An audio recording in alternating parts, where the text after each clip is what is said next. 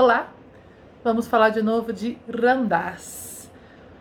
Ramdas, certa feita, foi recebido pelo Rajá da Índia. Foi tratado como um verdadeiro príncipe. O Rajá tinha muita admiração por ele e fez todas as honras, né, deu todo aquele tratamento especial a ele. Quando chegou no dia seguinte, era hora dele voltar para o vilarejo dele, ele foi até a estação de trem, pegar o trem. E justamente naquele dia o trem estava lotado de muçulmanos e tinham muitos arruaceiros entre eles. E nós sabemos que na Índia a, a, a rixa né, entre muçulmanos e hindus é eterna, e os muçulmanos não queriam que ele entrasse no trem, mas os guardas forçaram a entrada, botaram ele para dentro fecharam a porta. Mas aí os arruaceiros começaram a aprontar com ele, fizeram com que ele se sentasse no chão, começaram a pisoteá-lo, a cuspir nele, a chamá-lo de mendigo e outras coisas mais.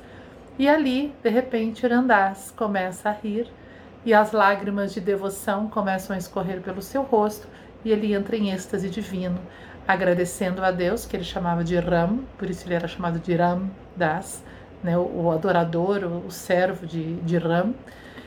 Das começa a chorar, a derramar as lágrimas, dizendo muito obrigado, Senhor, porque tua lila, lila em, em sânscrito significa assim uma brincadeira de Deus, sabe? O bom humor de Deus, um carinho de Deus através do simbolismo de brincadeira.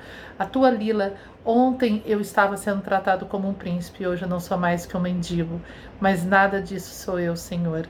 E aí ele começa a rir, rir, rir e entra em êxtase. Então, diante de um fato como esse, a gente tem que parar e pensar quantas oportunidades a vida nos dá né, de, de enxergarmos essa lila, essa brincadeira divina, ou seja, nós não somos nem o príncipe nem o mendigo, nós estamos além de tudo isso.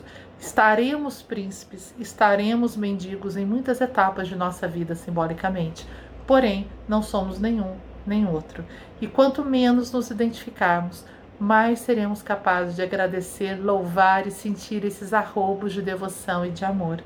Quem somos nós verdadeiramente? Nenhum e nem outro. Pensa nisso e veja quantas oportunidades hoje mesmo a vida está te dando de louvar, agradecer, rir e se jogar nos braços de Deus. Namastê.